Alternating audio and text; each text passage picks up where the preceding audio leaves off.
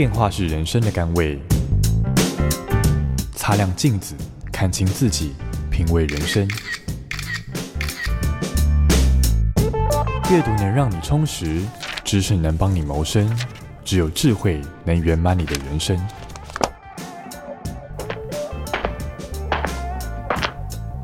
周末练金术。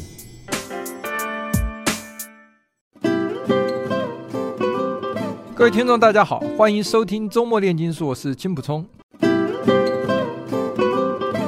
各位听众，大家好，欢迎回到周末炼金术，我是金普聪。周末炼金术今天要跟大家分享的这本书叫做《瑜伽中的能量经纬体》。好，这是橡树林出版社在今年五月出版的一本新书。那我们今天请来跟我们一起分享这本书的呢，是这个呃瑜伽委员会的台湾瑜伽委员会的总干事。邓燕英邓老师，他也在这个瑜伽镜这边担任瑜伽老师。呃，邓小姐你好，金老师好。好，那我们今天谈这本书啊，这本书其实是，呃，作者自己讲，他是把这个解剖学啊跟瑜伽结合在一起谈。他说这是大概很少人做过的，他首次做的这个哈。嗯。那我自己是因为这个刚学初学的这个瑜伽的学生呢，哈。但这本书我觉得对他对我帮助很大了哈。我看完之后，我觉得它让我更了解我身体的结构。之后，我在做瑜伽的动作的时候，我更能够掌握哪边的肌肉要用力，哪边的这个体位啊要注意啊它的分布。那这本书基本上。呃，是个作者，是个很有名的这个美国的这个北美的瑜伽教练，很很知名的，很知名哈。嗯，那我觉得他蛮用功的，他对中医里面也谈到了很多哈，还有瑜伽各个学派里面的哈。我知道这个邓小姐是这个呃艾扬格学派的嘛，是是是，艾扬格学派，你要不要先跟大家介绍，简单讲一下瑜伽？其实。呃，为什么现在这么多欧美跟西方跟东方都流行哈？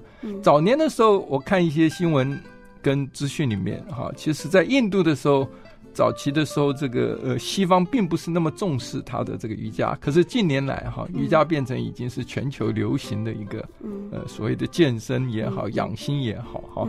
那谈一谈瑜伽有哪些派别？基本上的有一些，好像我知道您是刚讲艾扬格派，它里面还提到一个哈达瑜伽，哈达瑜伽跟阿斯坦嘎。对对，您大概谈一谈瑜伽，嗯、然后瑜伽最主要学瑜伽对我们这个呃人的身体哈跟心理有什么好处？嗯，好好的，谢谢金老师。呃，基本上呃二十年前台湾的、嗯。呃，练瑜伽习练啊，都偏向于比较注重就是流动的体位法，嗯、就是呃，有点像是拉筋。可能很多人就是想到一提到瑜伽，首先想到的是拉筋，嗯、还有做很多高难度的动作。动作哈，然后对，因为我们常讲说什么拉拉长一寸筋，多活几年，对，是是是是，所以大家都想到好像瑜伽就是伸展拉筋，对对？是是是是。可是呃，近几年因为前面的那十几年的错误的。练习啊，会导致了很多人在瑜伽里面受伤，然后很多人对瑜伽就有误解。那因为这样子的原因，这几年艾扬嘎开始流行。为什么艾扬嘎开始流行？因为艾扬嘎主要是运用辅具帮我们做到。让身体先找到根基，让骨盆正位，然后我们的脊椎来到一个中正的位置上，在这样的基础上练习，符合人体工学的基础上练习，才不才避免受伤。因为每个人的身体的构造不一样，很多人看一下瑜伽图片，看一些瑜伽图片就照着做，哎。他看不到自己其实呃根基不稳定，呃该启动的肌肉没有启动，然后过呃很多的压力都来到关节，或者是骨盆歪掉了，或者是呃脊椎可能有脊椎的一侧缩短，来另外一侧又拉长，可能就会这样子的原因造成受伤。所以换句话说，就是不做还好，越做搞不好越这个体体位更变。对变得更糟糕，哈，更移位，哈，没错。呃，我自己也是亲身体验，在您讲的，就是说很多人大家都以为这个 YouTube 中间很多有这个瑜伽的这个教学，哈，教学，其实老师都很好，哈，因为我自己学瑜伽也是最近一一年多的事嘛，哈，学完以后我就觉得，就是说去看的时候，我才知道，就是说。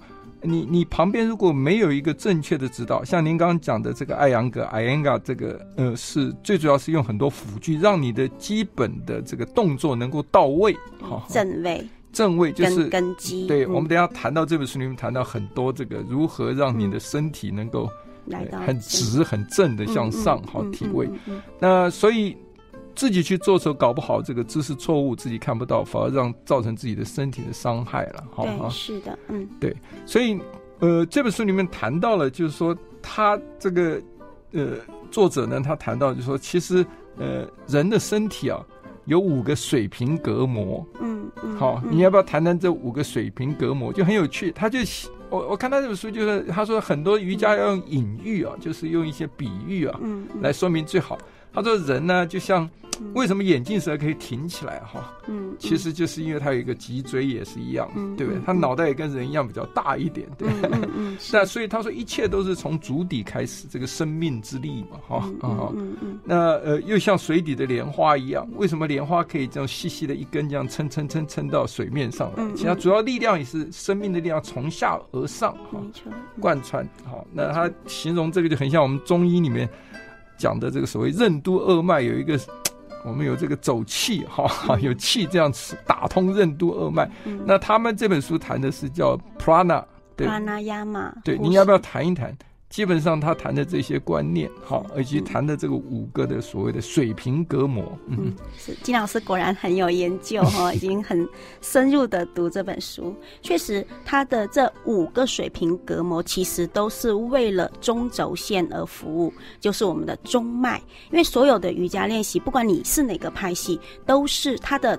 它的那个宗，它的呃宗主，它的呃就是都是源自于哈达瑜伽。嗯、哈达的意思就是阴阳，就是阴跟阳的平衡哈，嗯、太阳跟月亮能量的平衡。嗯、所以呃中轴线指的就是我们脊椎前方正中央的这条中脉。嗯、那中脉贯穿着七个脉轮，哦，嗯、那这五个。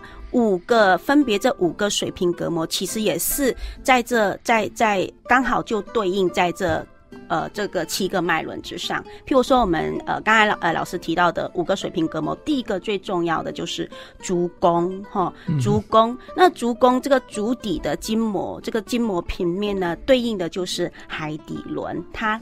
连接着大地，连接着地球。嗯、海底轮就是在我们的这个腹部的底部这边，对的，脊椎底部会阴部、嗯、啊。对，那呃会呃在呃这里有一个呃，就海底轮有一个剑神经丛。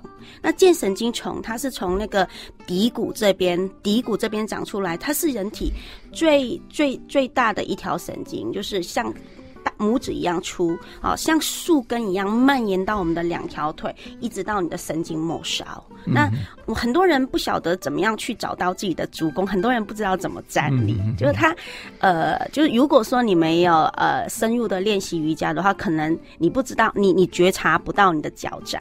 其实你观察每个人走路，你就知道很多现在一般人，你看他走路的时候，其实他足弓是塌下来的。足弓塌陷，年年纪越长，足弓几乎都塌下来。所以换句话讲说，你我呃就是要练瑜伽，其实从脚底练起是非常重要的，对，就是你的根部嘛，哈。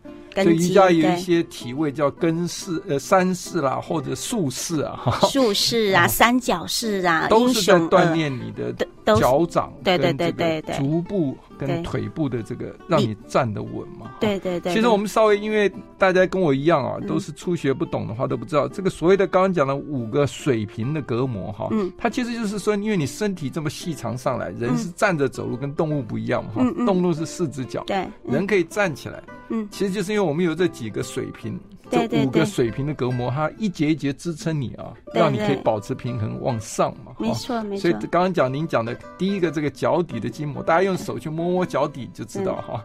脚底有一块横的这个筋膜是靠近脚掌的地方嘛。对对对对，一块横的那个，一个厚厚的肉垫，横横的肉垫。嗯，对对。这个地方就牵涉到就是说，怎么让足弓哈？我看这个您刚我们也谈到说，人体三有。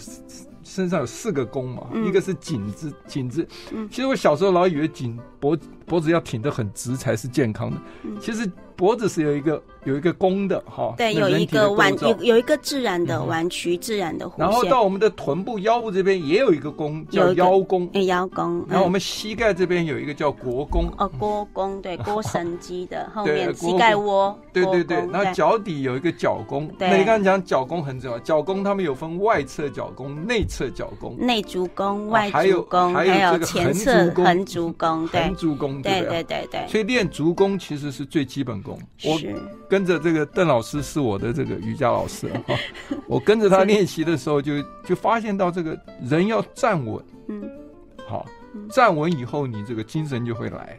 对，好，其实这个站功很重要一些。其实各家门派都有，有人讲叫金刚站，对不对？好，那个西藏藏传佛教讲的是金刚站。然后那个中国武术，他们如果就是拜师学武功的话，要先站三年桩，打桩嘛。对，三年师傅才会教教你那个足太重要。所以你看，我们人老的时候容易摔倒，这些都是因为这些足弓没有站稳，然后腿部的肌肉哈。没有站稳，跟坐骨就刚刚您讲的海底轮这边没有配合，一直到顶轮嘛，哈，其实人是一条线这样下来，嗯哼，对不对？对，我我就是我在呃呃在我教学的过程当中，发现非常多的就是。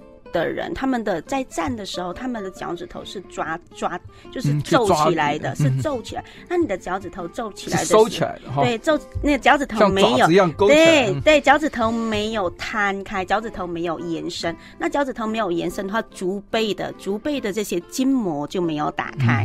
那筋膜没有打开，你的足弓就是塌陷的。嗯、那你所有的力量都就会来到你的内侧没有力，足弓没有，足弓没有提起来，内侧没力，你就会塌到外。外侧，所以很多人穿鞋子，可能回去看一下自己的鞋子，磨到外沿，呃，外沿塌出来，呃，对对对，外沿都被磨的很多，然后内内里面的就没有被磨，然后就表示说你都是在外侧在用力啊，内收肌群没有力量。当你的足弓有力的时候，足弓这里有一条有一股力量顺着你的小腿内小腿和大腿内侧向上提，会来到你的海底轮，来到你的腹股沟这个位置，哦，你的脚掌。才能够跟你的骨盆连接。是啊，我其实我个人自己有轻微的扁平足，但是我练瑜伽之后，我觉得我那个扁平足的。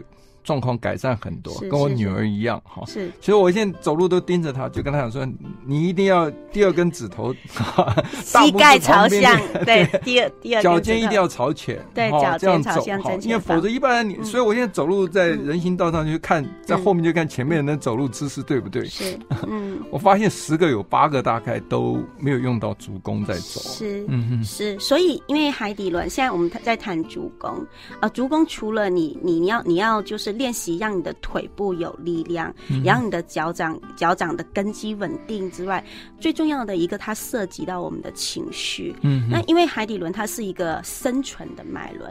那如果说我们有没有发现，就是年纪越大的人，他害怕的事情会越多，他越来越不勇敢，或会越来越呃。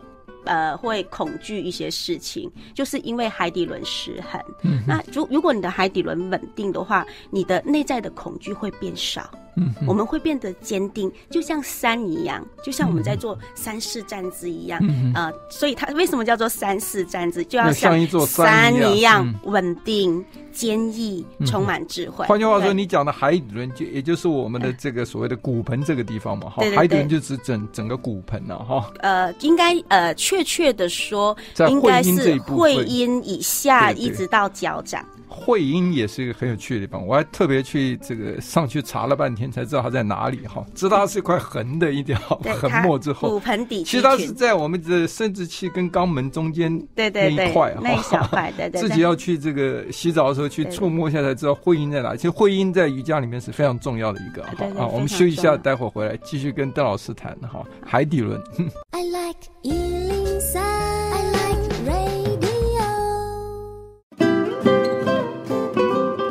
欢迎回到周末炼金术。我们今天跟大家分享这本书是《瑜伽中的能量经纬体》哈，这是呃橡树林出版社哈今年出版的新书。我们今天请到的是这个呃邓燕英瑜伽老师来跟我们一起谈。呃，大家讲我们刚谈到的，就是说这个骨盆这边会阴这一块哈，实在是很重要的哈。嗯、您刚刚特别中间讲到有些妇女生产啊，嗯，这个比较痛苦，因为紧张。呃，您要不要谈一谈这样？嗯，哎，很多哎，就是。女生在生产的时候，因为呃不知道控制会阴的肌肉，嗯、然后再加上紧张，那呼吸呼吸又急促。当我们的呼吸急促的时候，肌肉就会紧张。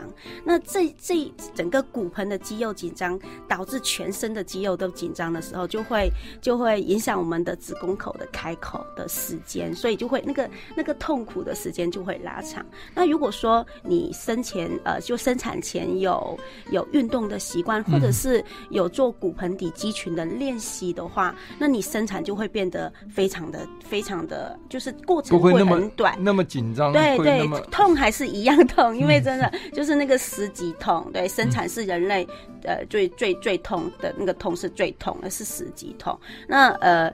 这痛还是一样痛，只是过程会缩短，可能就是几分钟就结束了。嗯、那如果是你看到很多很多产妇，可能就是在生的时候，可能就会在那边盯个一一就是半个小时、一个小时，就因为他不知道怎么去控制会阴的肌肉，就是你的骨盆底的骨盆底的肌肉无法控制。嗯、对，那骨盆底肌群，我们刚才。来聊到了海底轮，那骨盆底肌群应该是就会来到生殖轮的范畴。嗯、对对对，嗯，这个我们再跟听众解释一下，没有学呃这个瑜伽跟我一样初学的话，就是说所谓的七个轮哈，它那个轮是轮胎的轮哈，嗯，对，轮胎轮，然后七个轮就从海底轮，然后到腹轮，腹轮就是呃腹轮也叫做生殖轮，在。直在在肩椎的前方，耻骨的后方，嗯、就是这边有关的器官都是瑜伽要练习的部分。对对对，生主要是生殖系统，生殖系统。对，再上来叫做肚脐的脐轮，对不对？脐轮，脐轮也叫做太阳神经丛。对，好好，啊，那就是要练这附近的脐轮的，有包括消化系统，消化系统这边。对对对对对，对，是嗯。脐轮在上面呢，在上面心轮胸腺的位置，胸腺，嗯，这里是心轮，嗯，对，是情感的中心。心跟横膈膜是有连在一起的哈，我这边看才知道。呼吸，对呼吸的这个横膈膜哈，哦，那我从来不知道心脏有时候还会随着呼吸上下有时候移动一些嘛。是会会会。然后这个心轮上面是喉轮，喉轮，喉轮就是指声带附近，我们对不对哈？颈椎，包括我们的呃下顎。对不对？好，下下顎也很容易紧张嘛，人一紧张收紧下会磨牙，这些都是也是情绪。我我我原来也不知道这个声带的肌肉是横的哈，我以为是直的哈，其实它的声带是横的。这是第第四个第四个第四层膜，对，第四层水平膜。然后再来是眉心轮啊，眉心轮就谈到了我们的鼻腔上方的这个蝶骨嘛，嗯，对对。其实，在读这本书的时候，必须要照着人体解剖学的这个图啊去看的话呢，就更能。了解瑜伽，其实它要练的是哪一部分身体的器官嘛？哈、嗯，顶、嗯、轮其实就是讲到了头顶的这个头顶上方，大概一个拳头的位置。我看里面顺便一件很有趣的意思，他说人的脑袋，我们的脑容量啊，嗯，其实是因为生产时候必须经过产道。所以没有办法长很大，否则的话人长很大。那小孩子为什么头上有两个洞呢？就出来之后还可以挤一挤，可以挤出来哈。没错没错。好，就还没发育的脑嘛，比较小一点。是没错。嗯。他的意思说，我们脑袋里面有这个几百亿到一千亿的这个所谓的神经元细胞嘛，它连接。是。那如果要不是为了生产要出来窄一点的话，它其实可以发育的更大。换句话讲，就像外星人一样。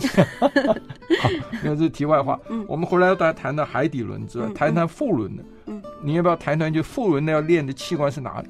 那海底轮，您刚刚讲说要加强，在瑜伽里面有哪一些？通常哪一些？站姿，站姿。呃，我们平时如果呃呃没有去瑜伽教室练习的话，可以透过经常。走路快走哈，用快走的方式跟大大自然连接，或者是你去草地上脱鞋子哦，让你的脚掌确实的跟土地连接。嗯、因为现在都市人哈跟土地连接的机会很少，嗯、所以很多人的海底轮是失衡的，两条腿呃可能膝盖的两两边旋转的那个弧度也不一样，骨盆旋转的弧度不一样，嗯、很多人就是后天的长短腿会造成很多很多就是根基的。问题。换句话就是说，呃，因为长生下来到这个几十年下来以后，嗯、你身体的体位都已经走位了。对对，骨盆对不对？都是走位了，骨盆也走位了，膝盖也走位了。对对对，你的这个。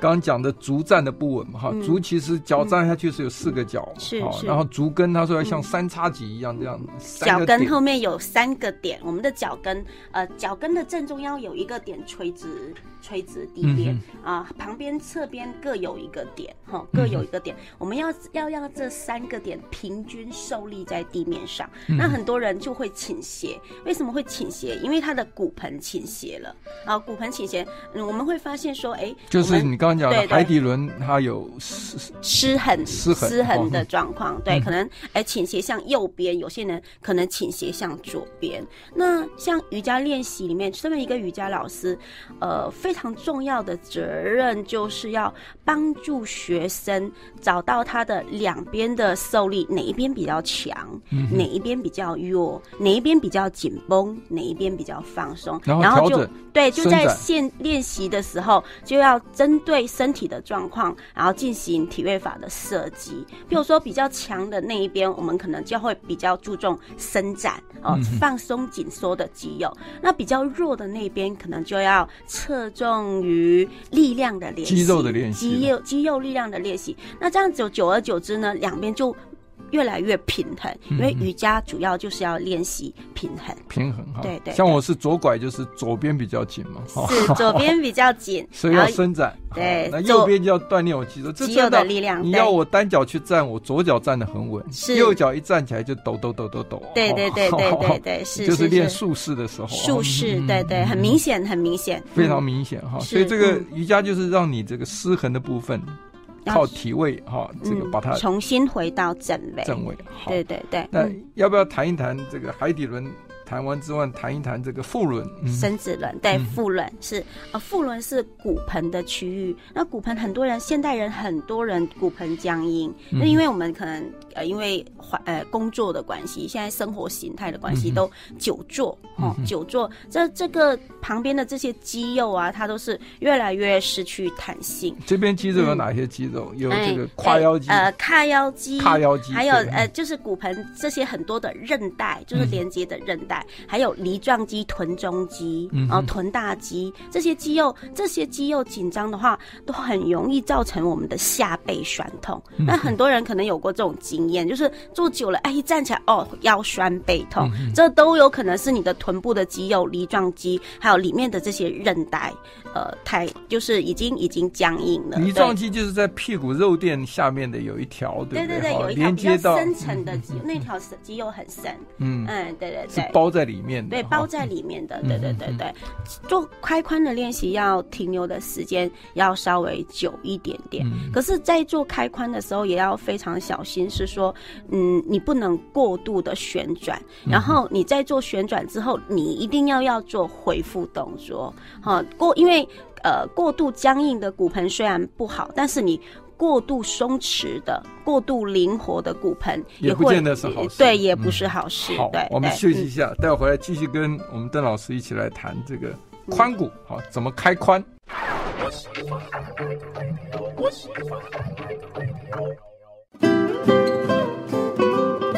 欢迎回到周末练军术，我们今天是跟这个邓元英老师在谈这个瑜伽，好，这个。刚刚谈到的部分，就谈到了这个骨盆的部分，也就是所谓的腹轮的部分哈。嗯嗯。那刚刚谈到说，这边其实就是骨盆，其实就是最重要一个就是你的髋骨、髋关节了。对，髋关节。髋关节，还有你的胯腹股沟、髂腰这边哈，髂腰肌也在这边，腹股沟这边哈。对，是。所以人这边大部分这边都很紧张。他说，所以我们常讲说，哎呀，瑜伽老师讲说，你这边太。关髋关节太紧，要开关，好，开髋，嗯，开髋，对不起，我的发音不好，开髋，好，你要谈一谈怎么开髋，其实是一个很重要的，在瑜伽里面很重要的、最基础的、刚开始的课程很注重的，你们要谈一谈这一块，嗯嗯。像如果呃是瑜伽体位法的话，很多的练习都能够帮助我们开髋，像三角式啊、英雄二系列啊、英雄一呀、啊，这些都能够帮助我们开髋。那些都是一些体位法，一些这个去把你拉开。大腿内侧，大腿内侧，当你的髋紧的时候，你的大腿内侧一定紧。哈、嗯。那所以说我们在那个金老师很喜欢做的一个动作就是仰卧束脚式。仰卧束脚式就是你垫两个沙袋在上面的那、嗯、那个，就是脚掌相对，膝盖分开，各十公斤，对对，各十公斤的，有点像兽形一样哈。是是是，就是要把你的髋给打开。是。可是我真的我学了瑜伽以后，这个髋有比较开之后，我觉得人比较精神气爽。嗯。好，尤其也是胸部。等一下我们讲到胸部这边的话。嗯这个肩线啊，可以回到原来的这个所谓的耳朵的下方这边接近的哈。这个这个整个人就觉得呼吸都比较好，所以瑜伽很重要的是呼吸嘛，对不对？好，呼吸。您刚刚讲说开髋，呃，我看这本书里面讲，这个作者讲开髋其实是每一个瑜伽老师最重视的。对，没错，学生刚开始，没错。嗯嗯呃，如果我们是自己在家练习的话，可以做一些就是呃自己的腰椎有支撑的，你的身体上半身有支撑。的开髋的练习，譬如说像晚上睡觉之前呢，一举两得。你躺在床上，靠墙壁躺下来，然后你的你的臀部要完全贴墙，腿靠在墙壁上，把你的两条腿往外打开，那个叫做仰卧坐脚式。哈，这个练习就可以打开你的大腿内侧，呃，让我们的髋关节能够外旋，哈，然后让我们的那个呃髋关节里面的这些筋膜啊、韧带啊，能够慢慢、慢慢、慢慢的变得比较有弹性。性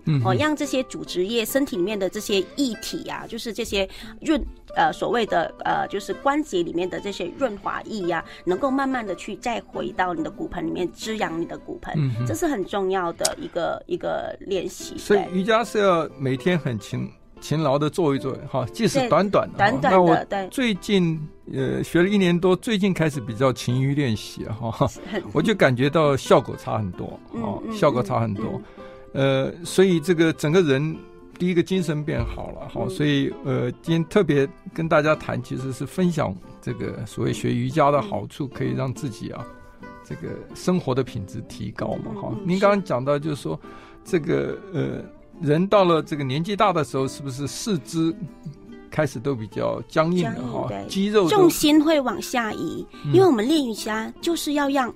就是要练习把你的重心向上提，嗯、对很多人重心下移之后，地心引力的关系啊，对地心引力的关系，压力会来到膝盖。你看年纪大的人是不是膝盖脚踝很容易有问题？对，对对对，就容易摔跤。他们。对对对对对，那这这承受的重力的重量都在关节，这是因为你的肌肉没有启动。嗯、所以我们在练习瑜伽的时候，如果你的髋关节灵活，你的髋关节变得轻盈的话，那你的能量就可以向上提，哦，向上。提，那你的重心上移的时候，你的两条腿就会变得比较轻，而不是好像所有的压力都重量都来到腿上。对对对。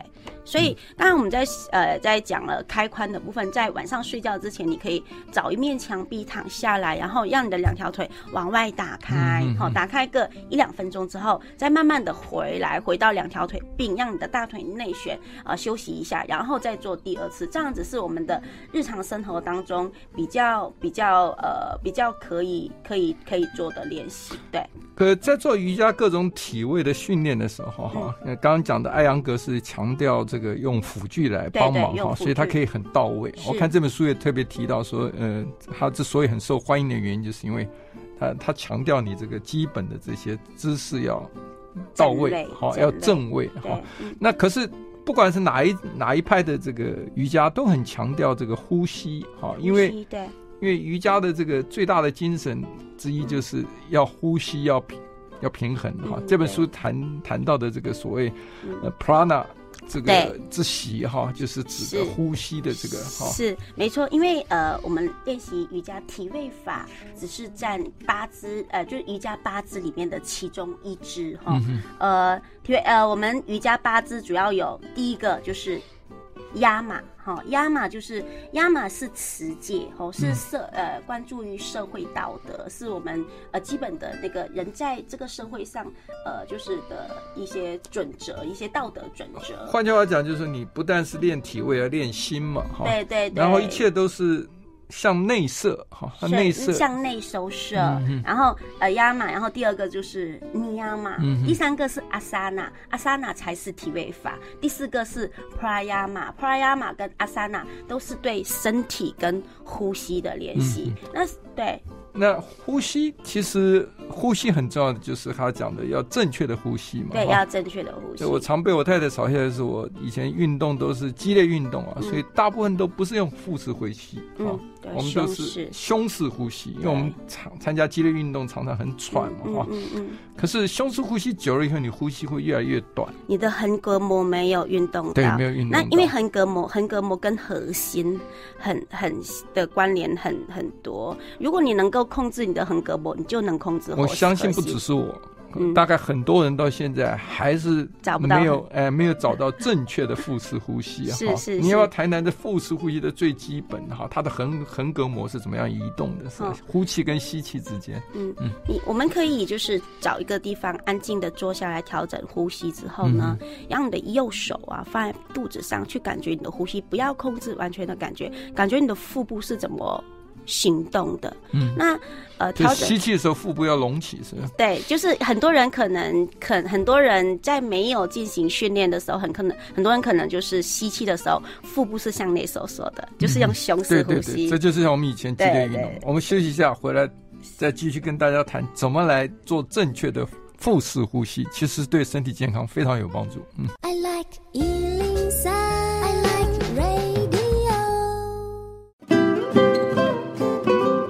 欢迎回到周末练金术。我们今天跟邓燕英瑜伽老师在谈这个，刚谈到腹式呼吸哈，你这个导师跟大家这个分教导一下，怎么做正确的腹式呼吸。像我就错了好多年。那个，如果呃没有经过训练，确实是大部分的成年人哈，我们就是呃儿童。六岁以前的儿童，他们都是腹式呼吸，没有自然的，自然的。你看那狗一样，好跟小孩子一样，躺在那里，肚子就是一起，对，一起，对对对对对，没错没错，那就是正确的腹式呼吸。是是，大了以后越来越紧张，压力越来越多的时候，就会变成胸呼吸会越来越浅。怎么正确？我们可以就是找一个舒服的坐姿，最好是嗯坐在高的椅子上，哈，高的椅子上，然后你的两脚打开，跟你的臀部同宽，脚掌踩实地板，你的膝盖跟脚趾间。都朝向正前方，让你的坐骨扎根在椅子上稳定之后呢，就把手放在你的腹部上，右手或左手都可以。那感觉一下你现在的呼吸是什么样的状况？调整一下你的呼吸之后呢，再慢慢的有控制的，在你每一次吸气的时候，感觉呼吸来到身体的最底层，让肚脐去推走手掌心。嗯、吐气的时候，慢慢的让你的腹部放松，肚脐回到原来的位置，然后肩膀放松。吐气要越长越好嘛？对，越长越好。然后我看书上提的就是说，吐气的时候其实是你会阴的前部啊，嗯、要稍微收缩一下。没错，没错。那吐气的时候，如果说呃呃品质比较好的腹式呼吸的话，吐气是吸气的两倍。嗯，因为在练习瑜伽的时候，其实我们呃比较注重是吐气，因为吐气能够放松我们的肌肉跟大脑神经。嗯对，我看到这个书里面还教有一种叫做呃暂时呼吸法，就是你可以先吸一口，停几秒，再吸一口，好，先吸百分之四十，再吸一口到百分之八十。停一停，然后再去百分之百吸，这样训练你的这个这个吸气啊，嗯哼，好，然后吸气会比较这个彻底，对，没错，没错，可以把你的横膈膜推到最下方，没错，没错，没错，没错，让你的整个胸腔都充满充满空气，对对对对，是。所以这个呃呼吸，你想想看，大家讲说呼吸就有氧气嘛，哈，是，所以你吸的越多，其实对你的整个身体的循环。而且呼吸越慢越好。如果说呃，譬如说我们呃每个人，我就很糟。我记得你们上课，你记得我刚开始的时候，跟气喘如牛哈，每次吸的时候，没错。现在好很多，现在的呼吸声变得柔和，还有待加强，继续努力了。呃，瑜伽以以以以瑜伽的呃观点来说，嗯，我们每个人的一生，譬如说我们每个人一生的呼吸有五十亿次，这是你的扣打。扣打在 对对对，那如果说你的呼吸急促的话，你的次数是不是很消耗的快，很 很快就用完了？对，那如果你拉长你的呼吸，让你的吸气跟吐气变得深沉缓慢的时候，你的寿命是不是比较就就比较长？对。对我们今天没有时间把每一个脉轮都谈了哈，一直谈到要谈到顶轮，就谈到头顶了嘛哈，哈，还有喉轮这些的。但是我觉得有一个对听众朋友来很有帮助，对我自己很有帮助，是因为我长时间看书，有时候坐的很久。一站起来啊，因为你看很很多人都讲说，你坐一小时就要站起来动一动，好，可是站起来还是腰酸背痛，那跟坐姿有关。这本书里面有一个对我很大帮助，我这两天在实验哈，因为你坐姿的时候，他用两个人做比较，就一旦你的这个我们的腰椎下面有五块这个椎。嗯，骨节嘛，好，有五块，这五块很重要，第一骨节跟第五骨节，对不对？哈，嗯。那他说你一坐下去这个坍塌式的时候，嗯，是伤你的腰的，没错，嗯。所以他一定要那五个稍微前倾，有一点弧形，就是你腰从从胯骨这边下去的这个，嗯。这五个，嗯，不是，我每次讲胯骨，应该是胯骨，发音不对，胯骨下去的这个五节啊，其实是要往前挺出来，你不可以让它坍塌下来。你要不要跟大家解释一下怎么做？然后这个这个肢骨啊，其其实读这本书啊，一定要拿一个这个人体解剖的图形，或最好是有一个人人的这个呃这个所谓的模型，骷髅模型的话，那就更棒了哈。他看到这七七链的话，我仔细研究了半天，把这个支骨这边哈，嗯，称直，支骨要直。好，嗯。然后这五个关节呢，稍微有一点向前凸的弧形的时候，照他讲，那是最好的，是不是这样？你要解释一下。是啊，其实我们的呃，刚才我们就在谈，就是金老师在讲的那个自然的弧度，这个弧度就是我们一开始节目一开始在讲的那个水平面，就是这个呃水平水平膜，就是第三个，就是第三个。腰弓哈，就是横膈膜这一块，就是呃这个平面是它是一个自然的弧度。那再往下走，来到肩椎的时候，肩椎要向下垂直于地面。那很多人，很多人肩椎会往上翘，会往上翘，就是你的你的腰椎过度的坍塌，那压力就会来到。来到你的肩椎，所以你就会觉得下背不舒服。所以我们在这里一定要让你的丹田，丹田这里要微微微的向上提，嗯、要让你的肩椎向下延伸，就好像你的肩椎要往下沉到地板里的感受一样。哈，换句话讲，你坐的时候，你的两只脚掌要着地，着地，脚掌要着地，把脚收回来放到那个椅子这边，呃、特别不能翘脚。对你这样一放啊，那你整个后面那块就像驼背一样，那个腰就驼出来了，没错，没错。所以你四只两只脚，我我后来现在看书，我就两只脚是四足着地，呃，不是四足了，我只有两足了，嗯，两足着地，两足着地，四足变四足动物哈，对。两足着地，就脚掌稳稳的着地，是，然后让他的这个后面你刚刚讲这个脊椎这边是直的，肩椎肩椎垂直地板，对。然后你这个所谓的腰弓这边稍微有一点一点点自然的弧度，不能够让它摊下来向后。对对，没错没错。这样做一做，我做一个小时，然后站起来的时候，没有不舒服的感觉，是。否则我现在前在。在学会这个之前，我大概做超过一个小时之后，站起来都是不舒服的，然后都要再动半天啊才恢复舒服。嗯、所以这个我觉得很重要。嗯哼，对，因为刚才金老师在讲一个很重要的一个观念，就是你在做的时候，不要以为我们的两条腿就不用力了。嗯、对，在坐姿的时候，你的大腿的力量还是要启动，也就是说，你的膝盖跟脚趾头还是要朝向正前方，像九十度一样。对对对，嗯、然后让你的这时候你的坐骨才能够。扎根坐骨就是我们臀部摸上去有两块圆圆的骨头，嗯、那个叫做在解剖学的术语叫做坐骨结节。嗯、这两个坐骨结节一定要像钉子一样钉在椅子上，哈、嗯。然后腿，你的脚掌，哈，脚掌有有有有四个钉子一定要找到，嗯、就是你的脚掌，哈，脚掌这脚掌要像钉子一样扎根在。那个你的地面上，嗯、然后你的坐骨也要像两个钉子一样钉在椅子上，然后肚子微微向内收一点点，不要刻意，就是你有感觉到你的丹田的气有向上提，然后尾椎向下延伸。这时候你的坐，你坐不要坐，不要说坐一个小时，坐两个小时都不会。都没问题。好，对对对，我们今天非常谢谢邓英老师啊。嗯、那因为。这个瑜伽的好处呢，今天这个已经略知一二，大家听了以后啊，那最重要的是大家有一个健康的体魄，就一个快乐的心情。好，我们谢谢大家，谢谢邓老师，谢谢金老师，谢谢。I like